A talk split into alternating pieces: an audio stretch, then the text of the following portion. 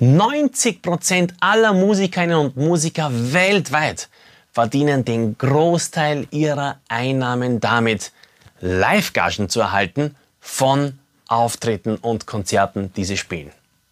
Naja, wenn das jetzt tatsächlich der Fall ist, dann musst du dir als Künstlerin oder Künstler die Frage stellen, wie zum Geier komme ich an mehr Auftritte ran? Drei Spitzentipps habe ich für dich und welche das sind, das werde ich dir jetzt sagen. Liebe Musikerinnen und Musiker, herzlich willkommen zum Podcast der gleichnamigen Buchserie Der erfolgreiche Musiker. Hier hörst du von echten Zahlen, echten Geschichten, echten Fakten übers Musikbusiness. Und wenn du wie ich der Meinung bist, dass der Mindset entscheidend ist, um sich seine Künstenkarriereträume zu erfüllen, dann bist du hier genau richtig. Schön, dass du dabei bist. Herzlich willkommen bei der erfolgreiche Musiker Bildungsprodukte und Dienstleistungen für MusikerInnen, die an ihren Traum und an sich selbst glauben. Ich freue mich wieder mal riesig, dass du dabei bist. Mein Name ist immer noch Amy. Bevor wir starten, möchte ich dir unbedingt sagen, dass ich möchte, dass dir bewusst ist, dass die Zeit sich weiterdreht und das Business verändert sich. Das Musikbusiness insbesondere hat sich in den letzten Dekaden unglaublich weiterentwickelt. Während Plattenfirmen zu der Zeit, in der ich angefangen habe, an meiner Musikkarriere zu feilen, viel Geld verdient haben, damit physische Musikprodukte zu verkaufen, wie zum Beispiel die CD oder CDs, ist das heutzutage überhaupt nicht mehr der Fall. Natürlich wird mit Musikvertrieb immer noch viel Geld erwirtschaftet. Insbesondere in den letzten Jahren bereits wieder so viel Geld wie noch nie zuvor in je einem Jahr hm, davor verdient wurde, weil Streaming jetzt langsam aber sicher auch so angekommen ist am Markt, dass eben deutlicher Umsatz generiert wird, ist es aber dennoch so, dass es ein, ich würde sagen, ein Derivat aus dieser Zeit gibt. Also es gab eine Entwicklung, die sich durch das Streaming und diese Entwicklungen ergeben hat, die unglaublich relevant ist.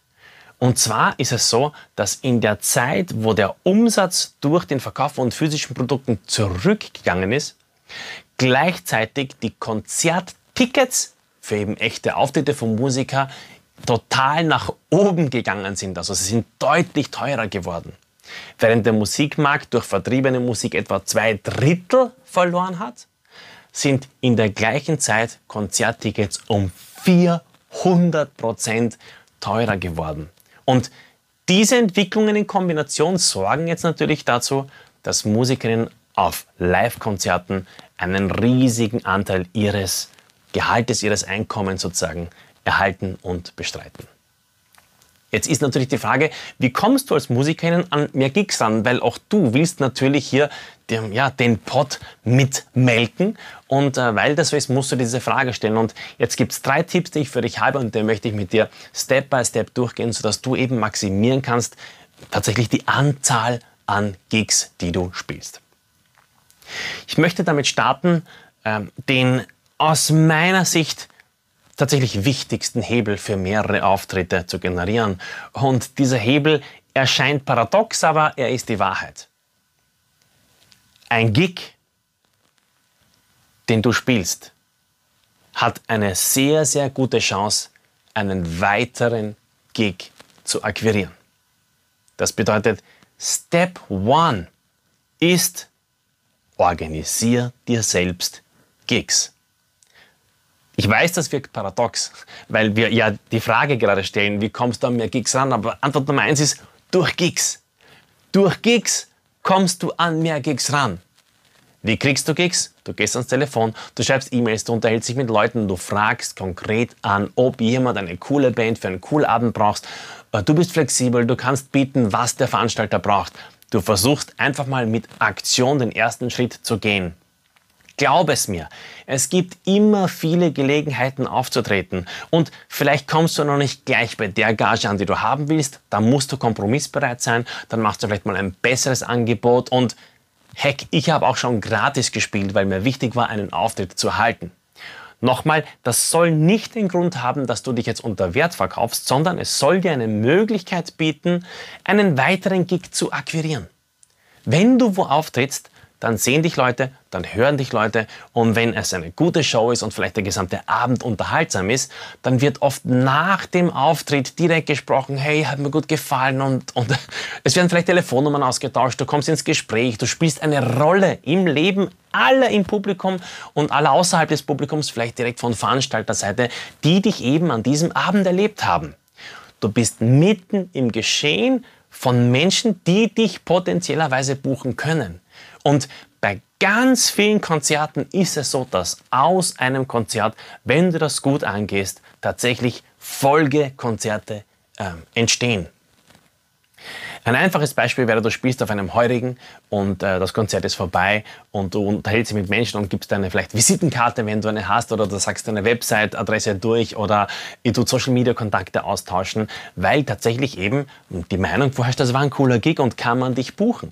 Und das bedeutet, Step One, um mehr Gigs zu akquirieren, ist, kümmere dich um Gigs, die dir die Gelegenheit dazu geben, noch mehr Gigs als Folgeerscheinung zu akquirieren. Das Zweite, was ich dir empfehlen kann, um an mehr Gigs ranzukommen, ist, arbeite an deiner sogenannten Projektflexibilität. Ich kann schon verstehen, dass du sagst, ich bin Solokünstler und ich möchte nur solo auftreten mit meiner, keine Ahnung, Loopstation oder nur mit meiner Gitarre oder nur mit meinem Keyboard. I get it. Es ist möglich, das so zu sehen.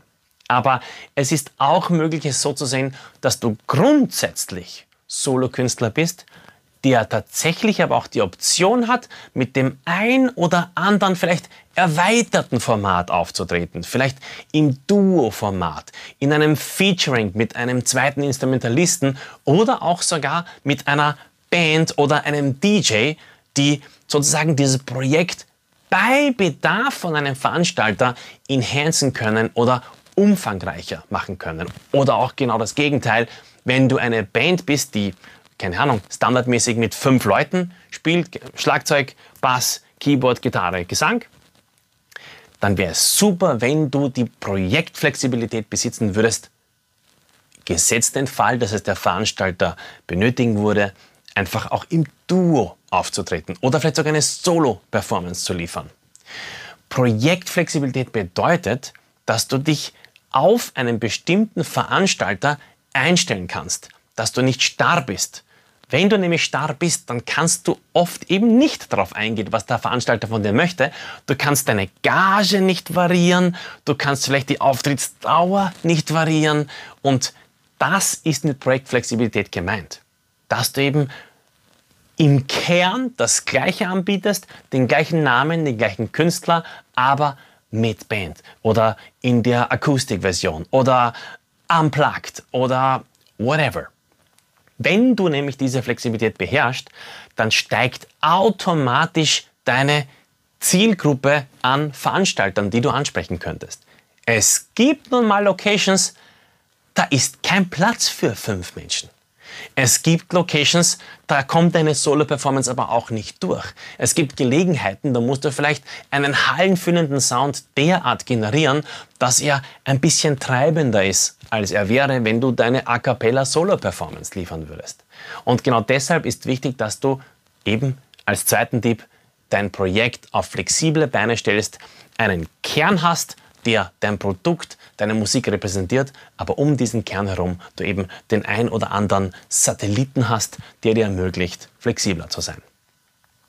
Und das Dritte, was ich dir empfehlen kann, um mehr Konzerte aufzustellen, zu akquirieren und zu spielen, das ist, dass du immer wieder versuchen solltest, nicht nur ein Auftritt zu einen Auftritt zu checken oder zu buchen, sondern das ist, dass du versuchen solltest, auch in Tourneen zu denken oder auch vielleicht noch technischer gesagt in Konzertsets zu denken.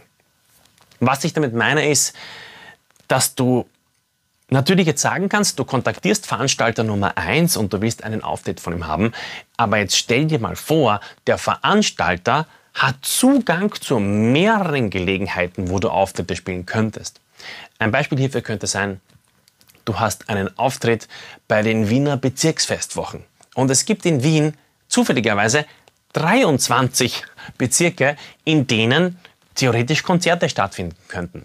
Du könntest dich also darum bemühen, dass du in jedem Kon also Bezirk auftrittst. Und das ist eigentlich ein ganz, ganz cooler Schlüssel, der dir ermöglicht, auf einen Schlag vielleicht nicht einen Gig zu akquirieren, sondern 23.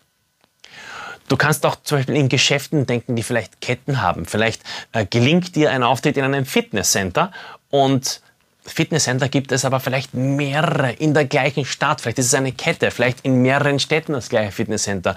Oder du spielst für eine Bank und es gibt diese Filialen von dieser Bank in unterschiedlichen Ortschaften. Ich habe all das erlebt, das funktioniert.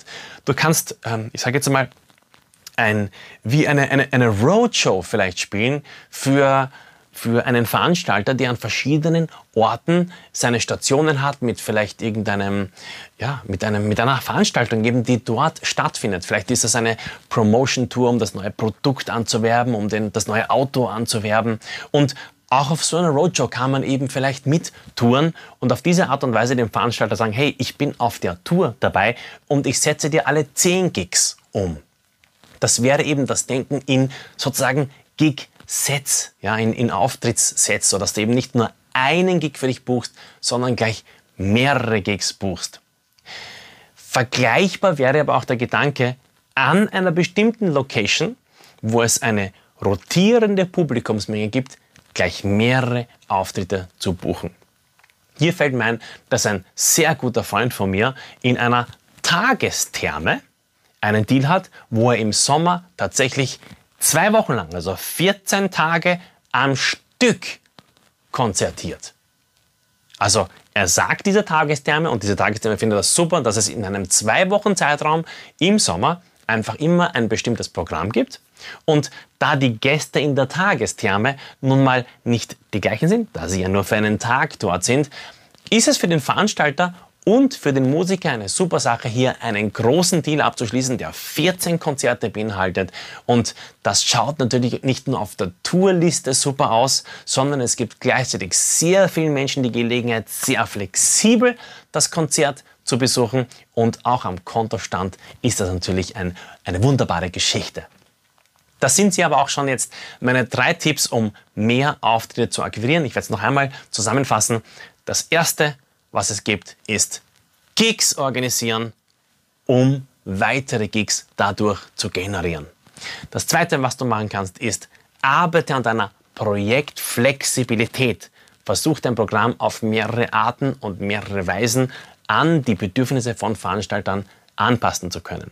Und das dritte ist, denke auch in Tourneen und oder Konzertsets, sodass du gleich auf einen Schlag eine höhere Anzahl an Auftritten generieren kannst. Wenn du das so machst, wenn du so denkst, wenn du so agierst, trust me, dann wirst du die Auftrittszahl steigern und damit mehr mitnaschen können von demjenigen Kuchen, wie ich schon zu Anfangs gesagt habe, der 90% aller Musikerinnen und Musikern den Großteil ihrer Einnahmen erwirtschaftet. In diesem Sinne, Music Forever. Wir sehen uns. Richtig cool, dass du auch diesmal wieder dabei warst beim Podcast zur gleichnamigen Buchserie Der erfolgreiche Musiker. Du findest wie immer alle Infos in der Podcast-Beschreibung und on top gibt es dort weiterführende Links zu meinem Blog, meinem Mentoring-Service, meinen Büchern und allem, was ich sonst noch so zu sagen habe, um dich auf deinem Weg ein erfolgreicher Musiker zu werden, zu unterstützen. Music Forever, wir hören uns.